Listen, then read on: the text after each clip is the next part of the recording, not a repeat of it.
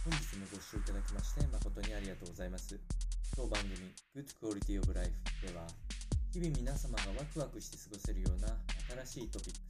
スやヘルス関係の論文等を参考にしながら情報提供を行いますので、ぜひお聞きください。それでは本日のテーマですけれども、えー8月も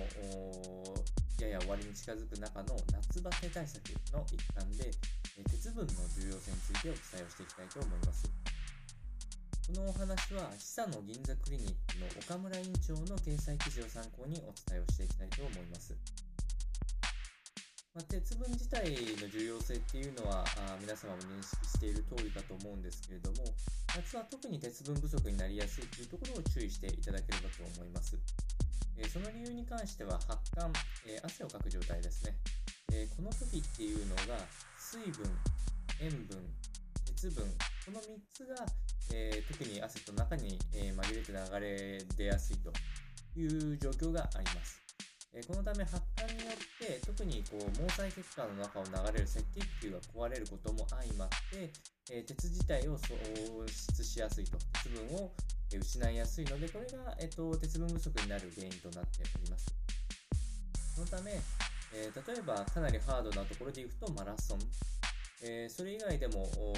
個人差によっては軽い運動等でも運動中に貧血になりやすいっていうのはこの発汗による現象が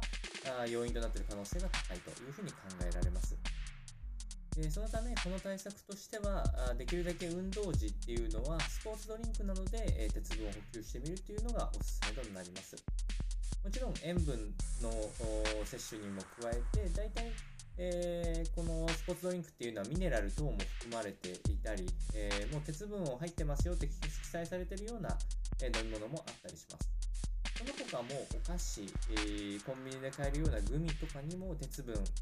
等もは、えー含まれておりますので、なるべく摂取しやすくて吸収率が高いもの、このようなものを摂取していくと、比較的、えーえ負担なく鉄分を摂取できるかと思いますので、えーもし、あのー夏バテにちょっと自信がないなという方がいらっしゃったら、えー参考にしてみてはいかがでしょうか。それでは本日の内容は以上となります。この番組の内容が少しでも面白いな、気になるなと思っていただいた方は、ぜひチャンネル登録、またはフォローの方よろしくお願いいたします。それではまた次回の放送でお会いしましょう。本日もご視聴いただきまして誠にありがとうございました。